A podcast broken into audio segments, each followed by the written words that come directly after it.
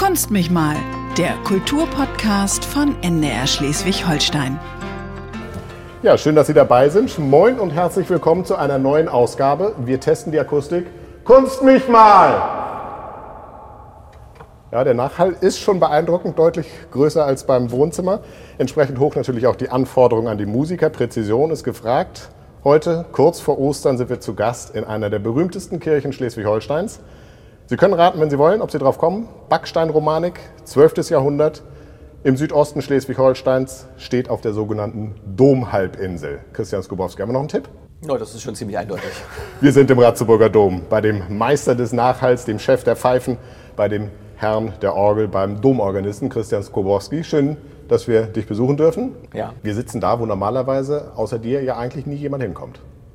Naja, wenn ich äh, Orgel spiele, habe ich oft jemanden dabei, der mir blättert oder die Register zieht. Ähm, Aber als ja. normaler Kirchendombesucher kommt man hier auf die große Rieger Orgel nicht rauf. Nee, nee. nee.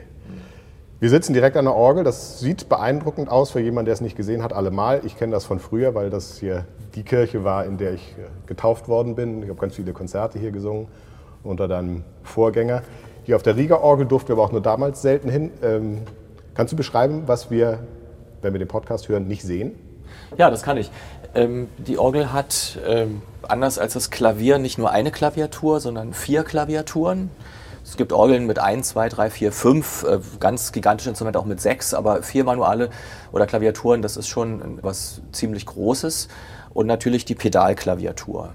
Und ähm, hinter jeder Klaviatur verbirgt sich ein ja, kleineres Orgelwerk mit ungefähr zwölf Pfeifenreihen, sodass die Orgel insgesamt 60 Register, sagt man, oder 60 Klangfarben hat. Das sind diese kleinen schwarzen und Knöpfe an der Seite, die man genau. ziehen kann. Wir wollen später noch einen genauen Blick auf die Orgel werfen. Wir wollen mal gucken, was der höchste Ton ist, was der tiefste Ton ist.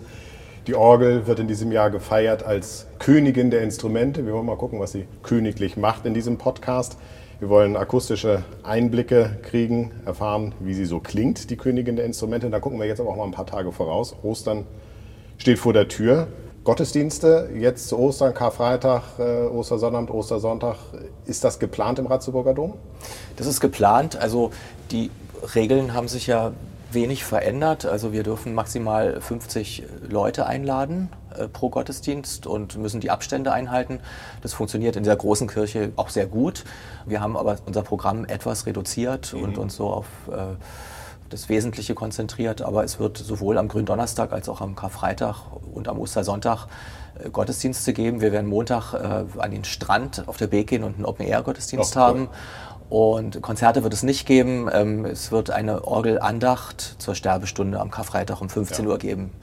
Das ist der Termin, an dem normalerweise eine Bachpassion bei uns aufgeführt wird. Wie ist das für dich als Organist?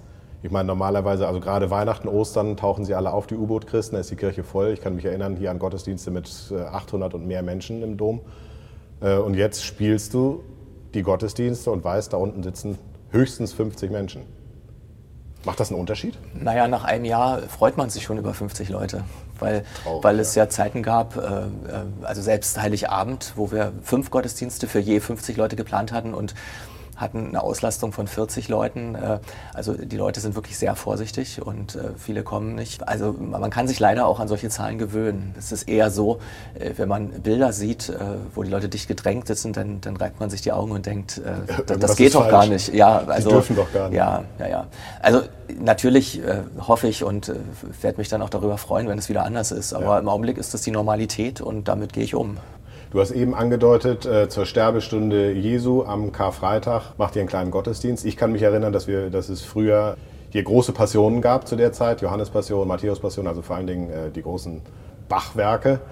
Das geht in diesem Jahr natürlich nicht. Das ging auch vergangenes Jahr schon nicht. Aber dieses Jahr habt ihr tatsächlich vorgesorgt und äh, die Johannespassion von Johann Sebastian Bach sozusagen für, fürs äh, Wohnzimmer produziert. Ja, also wir haben Karfreitag immer um, um, am Vormittag einen Gottesdienst und um 15 Uhr zur Sterbestunde äh, tatsächlich ein Konzert. Und wir haben äh, in der Vergangenheit äh, versucht, alle zwei Jahre eine Bachpassion zu machen. Mhm. Johannes, Matthäus im Wechsel.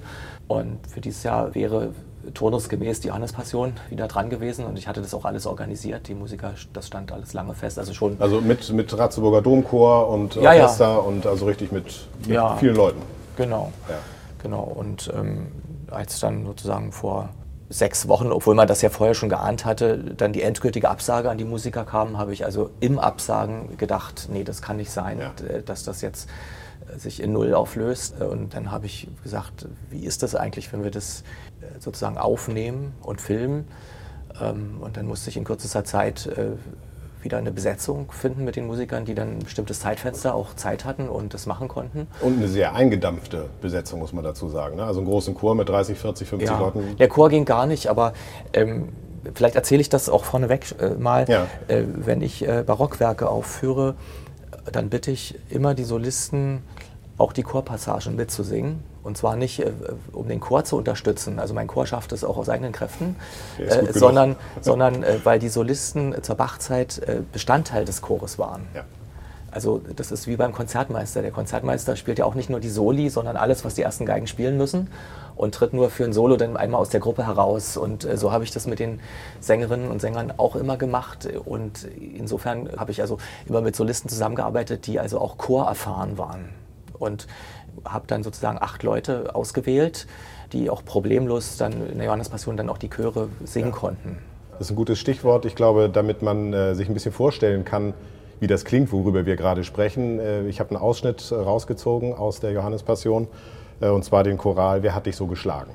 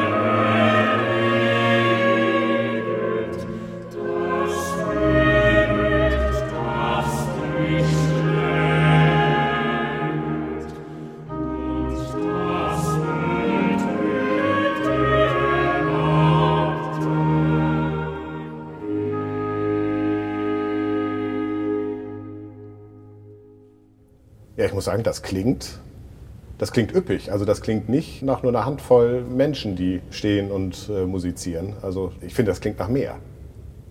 Naja, wenn, wenn acht Stimmen sehr homogen sind, und das Glück hatten wir bei der Aufnahme, dann klingt das wie ein Chor. Wie habt ihr das hingekriegt, äh, Corona-konform aufzunehmen? Denn ich weiß, eine ganze Zeit lang war ja äh, Musizieren verboten, Singen sowieso. Mhm. Äh, ihr habt das ja alles, aber alles gemeinsam hier im Ratzeburger Dom aufgenommen. Wie mhm. habt ihr das gemacht? Ich habe äh, im, im, Grunde genommen zunächst die Verordnung nochmal genau studiert. Klar ist, dass es unter Ausschuss der Öffentlichkeit passiert dass es nur Berufsmusiker sein dürfen. Und dann habe ich mich erkundigt, es gibt verschiedene äh, professionelle Chöre, die solche Aktionen ja schon gemacht haben und die machen das genauso, wie wir das dann auch gemacht haben, nämlich die Leute reisen mit einem aktuellen, äh, wie heißt der, PCR-Test an. Ja, PCR-Test PCR PCR an. Und äh, dann gibt es vor Ort nochmal einen Schnelltest. Und mit den zwei Tests äh, aktuell äh, ist die Sicherheit natürlich auch nie hundertprozentig, ein Restrisiko bleibt immer, aber, aber sie ist schon ziemlich hoch.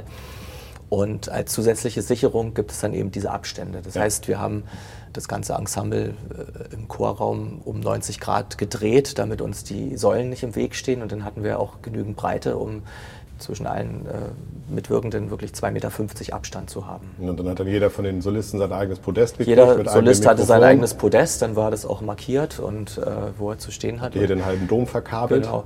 Jeder hat sein eigenes Mikrofon ja. gehabt. Also wir haben 16 äh, äh, direkte Mikrofone gehabt und dann noch äh, Raummikrofone zusätzlich. Ja, ja, ja, ja. Wahrscheinlich hätte, hätten wir vor zwei Jahren gesagt, es ist unmöglich, mit so viel Abstand zu musizieren. Ja. Aber da alle wussten, dass das die einzige Möglichkeit ist, dieses Werk und zu dieser Zeit äh, das zu tun, äh, haben sich alle darauf eingestellt und haben das Unmögliche möglich gemacht. Ich glaube, diese, diese Art zu denken, die hat sich äh, sehr breit gemacht unter, unter Künstlern und ja, gerade unter Musikern. Ja, und diese Euphorie, die Johannes-Passion doch singen zu dürfen die mobilisiert so viel Sensibilität auch. Also, mhm. also, also man, man singt auf den Zehenspitzen oder spielt und hört. Ich, ich würde sogar sagen, äh, wahrscheinlich gerade weil die Bedingungen so schlecht sind, äh, wurde es so gut, weil man alle Kräfte mobilisiert hat, es doch zu schaffen. Ja. Und vielleicht kommt die Begeisterung auch durch, dass man jetzt doch, doch endlich wieder gemeinsam Musik machen kann. Ja, ja. Könnte ich mir vorstellen. Ja, ja. War es denn für euch äh, oder für dich mehr Anstrengung oder hat das mehr Spaß gemacht?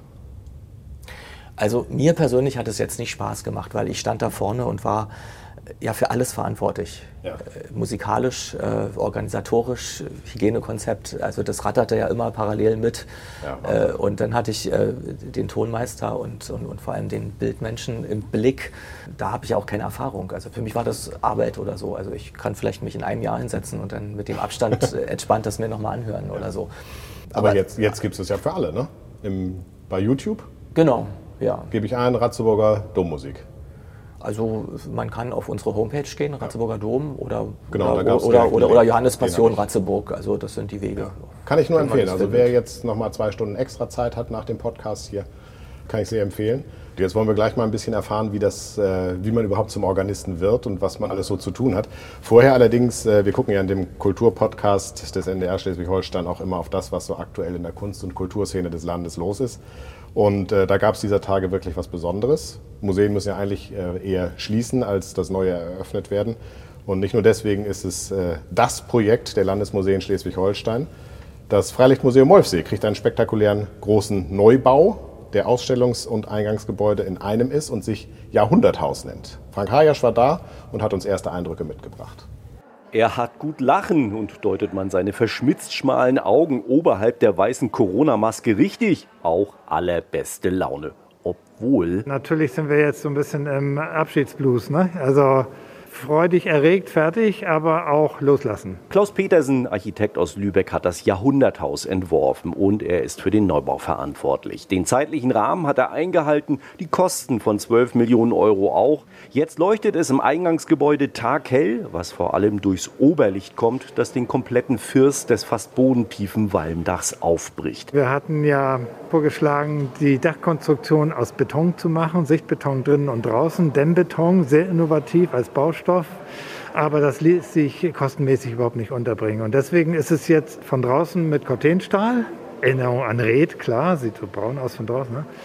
Und drin dieses Rautenfachwerk, eine ganz spezielle Holzkonstruktion. Und es hat unheimlich viel Kosten gespart, aber es ist nicht schlechter geworden. Und so kommt es dann, dass Wände mit Lehm und Stroh derart ausgefacht sind, dass sie bei Sonneneinfall glitzern und der Sichtestrich im Boden so lange bearbeitet wurde, dass er an alte Lehmstampfdielen erinnert. Mit all dem ist Babette Tebes mehr als zufrieden. Auch die Sammlungsleiterin hat in diesen Tagen das Lächeln wahrlich nicht verlernt. Sie steht in der Ausstellung zwischen drei langen Videowänden, in kurzen, schnellen Sequenzen vom aktuellen Schleswig-Holstein und mehr noch seinen Menschen erzählt wird. Wir wollten das Land und die Leute einfach vorstellen. Die Ausstellung hat sechs Bereiche, alle aus der Alltagskultur. Es geht um Arbeit und Freizeit, Mobilität, Konsum, Beziehung und Kommunikation, Schutz und Sicherheit und es geht ums große Thema Rhythmus und Rituale. Und so ist neben einem wirklich flotten Fakir 3 SL, einem Saugbohnergerät aus den 80ern, auch die Fackel der Olympischen Spiele von 1972 zu sehen. Wir decken ja einen Bereich ab von den letzten 100 Jahren. Das heißt, man muss dazu gar nicht so viel erzählen oder so viel lesen, sondern man sieht das Objekt. Und ich nenne immer gerne das Tape Deck mit Mixed Kassetten-Mixtapes drin. Da gehen Menschen meiner Generation zum Beispiel dran vorbei und, und sagen, ja, sowas hatte ich auch. So, und das sind genau die Erinnerungen, die wir versuchen wachzurufen in dieser Ausstellung. Man darf sich jedenfalls auf viele gute alte Bekannte freuen im neuen Jahrhunderthaus im Freilichtmuseum Molfsee. Christian Skobowski, wann warst du das letzte Mal im Freilichtmuseum Molfsee? Oder ähm, überhaupt im Museum, muss man ja dieser Tage eher fragen? Also das kenne ich nicht. Äh, ich überlege gerade, wann ich das letzte Mal im Museum war. Ich bin ja gebürtiger Potsdamer und bin regelmäßig. Deswegen wahrscheinlich auch nicht Molfsee, denn jedes Grundschulkind in Schleswig-Holstein ist auf jeden Fall einmal in Molfsee im Freilichtmuseum, um sich die alten Häuser anzugucken. Ja, ich, ich war ja mal in Schwerin und da ja. gibt es den Müs als äh, Freilicht, äh, das ist wahrscheinlich ähnlich. Das ist ähnlich, ja. Ja, ja. ja. Und ähm, ich überlege gerade, es gibt in Schleswig gibt es die ähm, Heiterbu. Heiterbu, äh, Genau. Da, da, bin ich mit meinen Kindern, aber das ist auch schon ewig her mal gewesen. Ja, wann bin ich das letzte Mal im Museum gehen, gewesen? Gehen, gehen deine Kinder da gerne mit? Also Heiterbuch kann ich mir vorstellen, so Wikinger und so, das ist ja was für Kinder. Aber sonst? Ich weiß es gar nicht, mein Jüngster ist 18. Also okay. das ist. Das ist äh äh, du hast gerade angedeutet, du bist äh, geboren in Potsdam. Äh, was ist passiert, dass du zur Orgel gekommen bist? Also es gibt ja keinen, äh, keinen klassischen Weg. Ich glaube, ich glaube äh, ja. jede Musikerin, jeder Musiker äh, hat seinen eigenen Zugang. Äh, bei mir war es so, ich bin in einer relativ frommen Familie aufgewachsen. Wir sind also jeden Sonntag in die Kirche gegangen und hatten das Glück, dass vor der Haustür eine Kirche lag mit großer Orgel und einem mhm. sehr ambitionierten Kirchenmusiker. Und ich fand das toll und wollte so wie der werden, der da oben an der Orgel ja. saß. Also das war, also mein Berufswunsch stand eigentlich seit ich überhaupt über Berufswünsche nachdachte, eigentlich fest. Also da hat es auch ja. Äh, nie einen Zweifel gegeben. Ich habe vielleicht mal ein halbes Jahr überlegt, ob ich Kompetition oder Komposition studiere, aber, aber das war eine, eine kurze Phase. Also nicht, mal, nicht mal irgendwie so äh, Rockstar äh, oder sowas? Äh, nein, nein, überhaupt nicht. Also ich, ich wollte von Anfang an Organist oder Kirchenmusiker werden. Ja. Das war noch zu DDR-Zeiten dann wahrscheinlich. Ja, oder? ich bin Jahrgang 67 ja. und äh, habe äh, bin zehn Jahre zur Schule gegangen. Ich durfte kein Abitur machen, äh, weil ich nicht Mitglied der FDJ war. Das war damals so das Los ja. dann. Äh, und habe noch eine Lehre gemacht. Ich habe Bauzeichner gelernt, mhm. äh, weil ich musste 18 Jahre alt werden, um ein Studium zu machen. Und das Studium konnte ich dann auch nur in einer kirchlichen Einrichtung machen. Das war die Kirchenmusikschule in Dresden. Und dort habe ich mein, mein Grundstudium gemacht. Ja. Heute würde man Bachelor sagen, ja. also die B-Prüfung. Und dann bin ich 1990, äh, also mit der Währungsunion, äh, das 401, äh, bin ich nach Halle an die Saale gegangen und habe dort mein A-Studium gemacht, also so eine Art Master, mhm. Bis 1993. Und dann habe ich meine erste Stelle in Schwerin angetreten. Ja. Jetzt ist die Orgel ein relativ besonderes Instrument. Ich meine, wer Klavier spielt, der hat Duopartner dabei. Wenn du, wenn du Geige spielst, kannst du im Orchester spielen. Die Instrumente sind gut, Klavier jetzt gerade nicht, aber ich sag mal Geige, Cello, Kontrabass, Oboe, Fagott, die Instrumente sind transportabel, die kann man mitnehmen. Das ist bei der Orgel jetzt ja nun äh, nicht möglich. Was macht für dich der Reiz des Orgelspielens aus? Also das stimmt schon, dass ich äh, manchmal die Kollegen beneide, die mit ihrer Geige überall hingehen können und, und auch im Orchester spielen können. Äh, ich habe das als, als Schüler in der Musikschule immer toll gefunden, das Orchester, und äh, wäre gerne auch dabei gewesen. Ich hatte das Glück, als Cembalist wenigstens bei der Barockmusik äh, mitzumachen. Ja.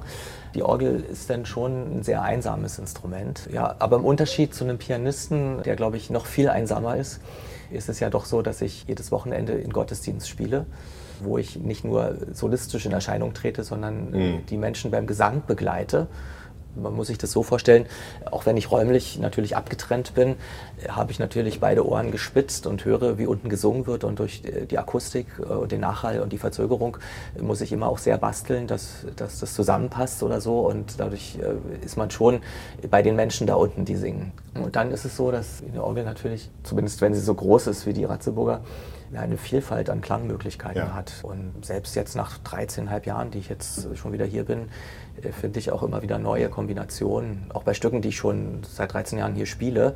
Äh, also man überlegt sich immer wieder neu, wie, wie, wie, wie gestaltet man das und ähm, also so eine Orgel wird nie langweilig, wenn sie gut ist. Das heißt, ähm, wie viele Register sind hier? Ach, 60. 60, genau, 60 Register. Das heißt, du kannst theoretisch jedes Register mit jedem kombinieren? Theoretisch. Theori naja, klar, ja, theoretisch. Theoretisch. Und, das heißt, es ich, gibt ja eine, eine enorme Anzahl von Möglichkeiten. Und ich kann in Einzelnes spielen kann es kombinieren. Äh, zum Beispiel ist das jetzt eine Kombination, äh, die nicht gut ist, weil sozusagen die klangliche Mitte fehlt. Mhm. Und das füllt man auf und dann habe ich jetzt schon 2, 4, 6 Register gleichzeitig. Das war jetzt nur eine Melodie und im Akkord.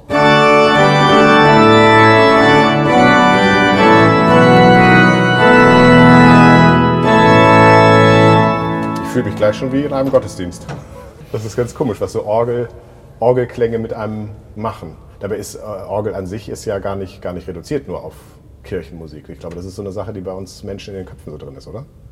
Ja, die Orgel steht äh, natürlich auch so ein bisschen in der Ecke ja. im Vergleich zu anderen Instrumenten, weil man sie äh, sehr, sehr stark mit ihrer Funktion in der Kirche identifiziert, was ich nicht schlimm finde persönlich. Aber ich merke schon, dass viele Menschen die Orgel sehr pauschal wahrnehmen. Ja. Also, also ich erlebe ganz oft äh, Menschen, äh, die hier oben stehen und mit mir eine Orgelführung machen und die dann hinterher sagen, jetzt höre ich das Instrument mit ganz anderen Ohren. Und ich wusste gar nicht, dass es so viele Möglichkeiten gibt. Ja. Natürlich hört man sie unten, aber man denkt darüber nicht nach, weil, weil, weil die Orgelmusik nicht für sich steht, sondern eher Vorgänge, die in der Liturgie passieren, mhm. begleitet. Und es, also sie, sie ist nicht so eine Art Diva, die, äh, die sich so in den Mittelpunkt rückt. Und das ist vielleicht äh, bei den Orgeln im, im Konzertsaal der Elbphilharmonie nochmal anders ja. oder so. Und da kriegt man einen anderen Blick auf die Orgel. Aber die meisten Orgeln stehen nun mal in Kirchen und deswegen ist das so. Meinst du, dass sie deswegen Königin der Instrumente genannt wird, die Orgel? Ja, das weiß ich gar nicht, warum die eigentlich Königin heißt. Also ich persönlich würde das auf ein Klavier oder auf eine Harfe auch äh, beziehen können oder so. Ja. Ich denke, es hängt damit zusammen, dass der Tonumfang äh, der Orgel äh, der größte ist. Also es ist so ein Superlativ. Also das ist das ja. Instrument, äh, was die tiefsten und die höchsten Töne. Äh, also nicht nur das größte Instrument sich an sich, sondern ja, äh, ja, kannst du uns die hörbar machen? Können wir das mal ausprobieren, wie, also, wie hoch bzw. wie tief es geht? Ich weiß gar nicht, ob man das mit dem Mikrofon noch draufkriegt, ob man das hören kann, aber wir probieren das mal. Also, also ich beschreite meinen Weg dahin. Es gibt äh, ein Register, das ich gerade schon gespielt habe. Das ist sozusagen die Klavierlage, also die Mitte.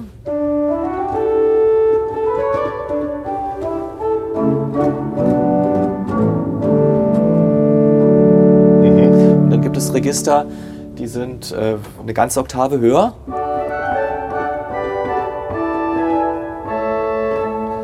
Oder sogar zwei Oktaven.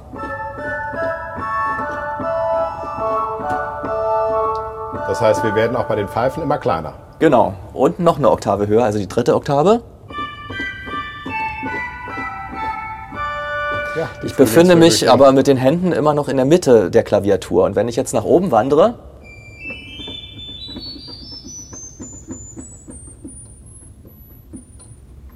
und jetzt habe ich den höchsten Ton erreicht, das ist genau.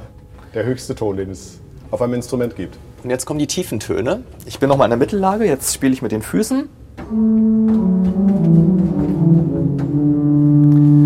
Und das, ist eigentlich schwierig, diese Hand-Fuß-Koordination. Ich stelle mir das total schwer vor. Also ich habe selber mal Klavier gespielt, wenn ich mir vorstelle, meine Füße müssten jetzt auch noch Töne dazu spielen in der richtigen Reihenfolge. Also ich habe ja vorhin meine Karriere schon erzählt. Ja. Ne? Blockflöte, da hat man ein System und, äh, und verfolgt eine Melodie. Aha. Auf dem Klavier hat man zwei Systeme parallel, rechte ja. Hand, linke Hand. Und äh, nicht umsonst muss man sehr gut Klavier spielen können, ehe man an die Orgel geht. Und dann kommt das dritte System mit dem Pedal dazu. Und ähm, da fängt man wieder sehr elementar und langsam an und äh, dann nimmt man das auseinander und übt äh, die rechte Hand mit den Füßen, dann die linke Hand mit den Füßen und vorher muss man es einstimmig üben oder so und irgendwann wird es zusammengesetzt. Sieht und, sehr akrobatisch äh, aus. Und man braucht eine ganze Weile, ehe, ehe man das äh, koordiniert bekommt. Und äh, ja. Gut, also du spielst jetzt mit den Füßen die tiefsten so, Töne. Genau, jetzt ja. habe ich praktisch das Cello äh, imitiert ja. im Orchester mit der tiefen C-Seite der tiefste Celloton. Mhm. Und der Kontrabass spielt alles eine Oktave tiefer mit.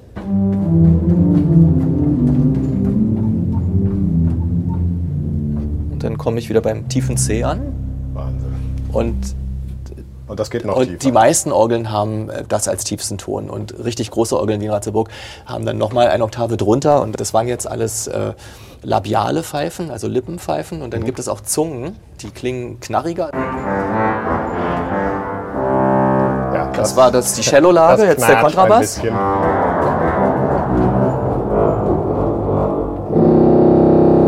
Und der 32 Fuß. Klingt schon äh, fast ein bisschen unanständig. Abwarten.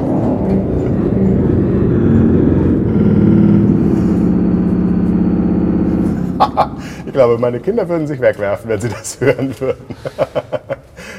Die setzt du aber nicht häufig ein, oder? Nein. Das also, also das ist so, ähm, so beim Schlussakkord dann vielleicht mal so, ja. Jetzt ist die Orgel das Instrument des Jahres. Zu Recht? Ja, ja. Das wurde, das, wurde, Zeit, dass die Orgel das mal wird. Ja, ja um, so ein bisschen, um sie so ein bisschen aus der verstaubten äh, Kirchenmusikecke rauszuholen? Ach, ich weiß nicht, ob es wirklich verstaubt ist. Es, gut, es gibt immer auch Vorurteile.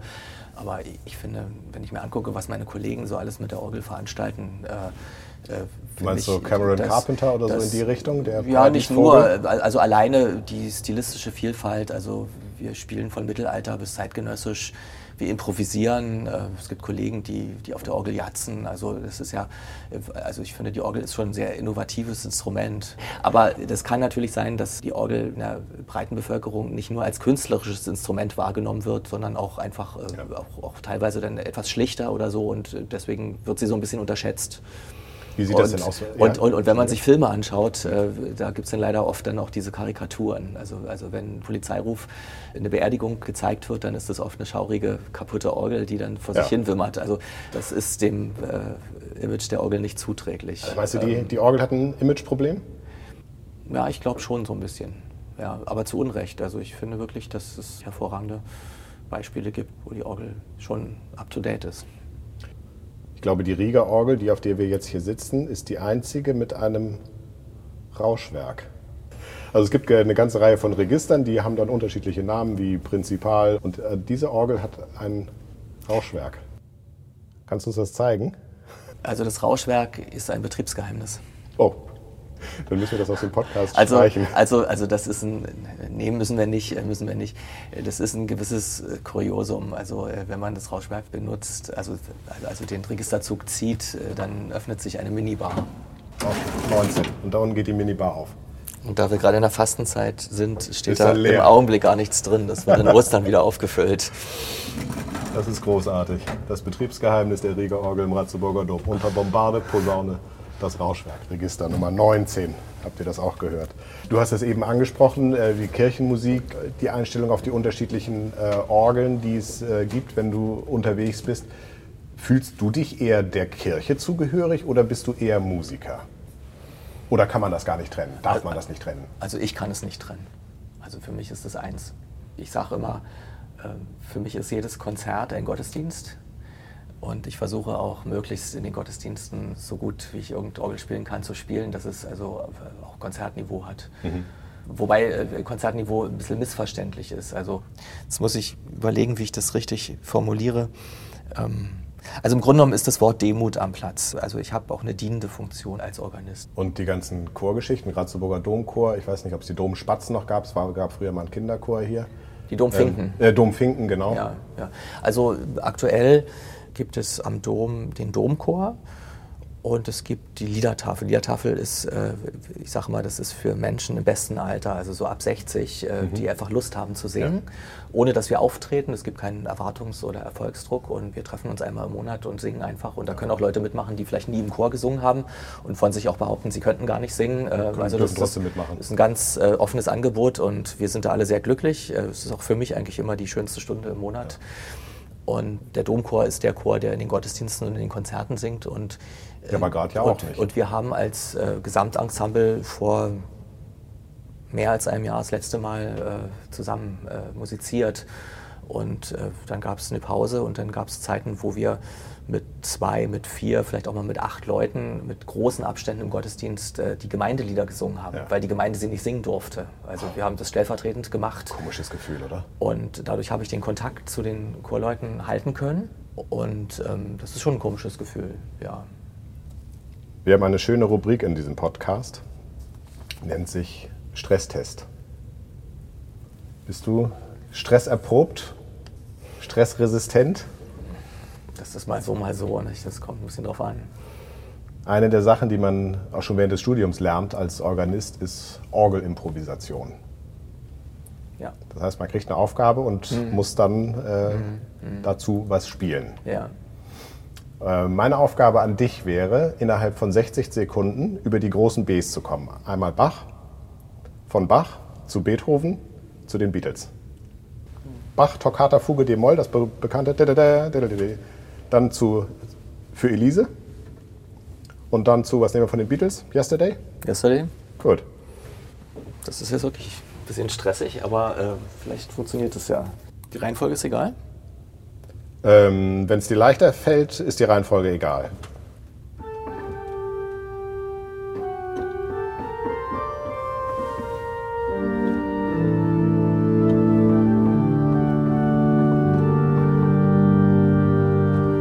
Beatles bin ich nicht wirklich zu Hause. Ne? Also ich habe es im Ohr, aber ich habe es äh, erkannt. Äh, äh, das ist ein bisschen äh, speziell jetzt gerade.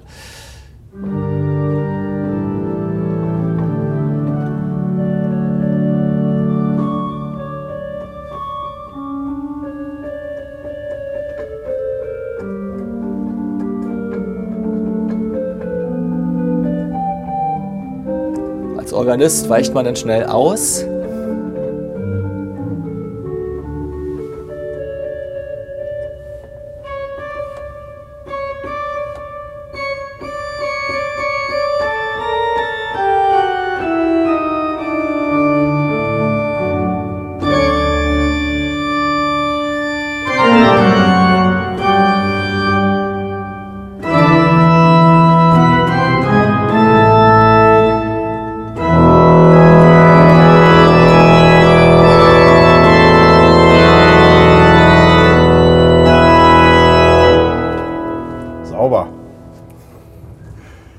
Merkt man gleich, bei Bach ist er zu Hause angekommen. ist so, oder? Ja, ja. Das war ziemlich beeindruckend. Ich muss sagen, ich ziehe meinen Hut. Also den Stresstest hast du mehr als bestanden. Zeigt aber auch, wie äh, wandlungsfähig die Orgel als Instrument ist. Also nicht nur Barock, sondern auch Popmusik geht. Ja. Christian Skobowski. Zum Schluss, was ich noch zu sagen hätte. Mit ich meine ich dich. Ja. Also es gibt ja viel zu sagen, ähm, gerade in dieser Zeit. Ähm, wir haben ja äh, über, über mein Privileg, äh, Musik machen zu dürfen, gesprochen. Ich fände es schade, wenn, wenn ich von Musikerkollegen darum beneidet würde, weil letztlich geht es ja nicht um mich, sondern es geht ja um, um die Menschen.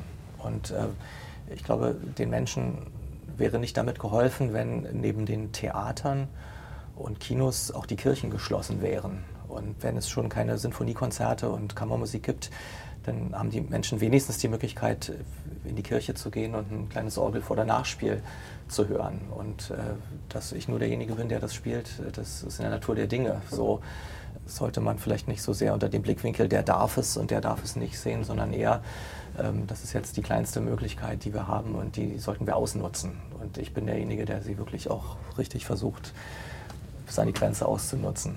Und ähm, unsere Landespassion ist ja auch so ein Beispiel für Dinge, die, die ich mir auch vor ein, zwei Jahren gar nicht hätte so vorstellen können, dass ich das dann halt gemacht habe und ausgenutzt habe.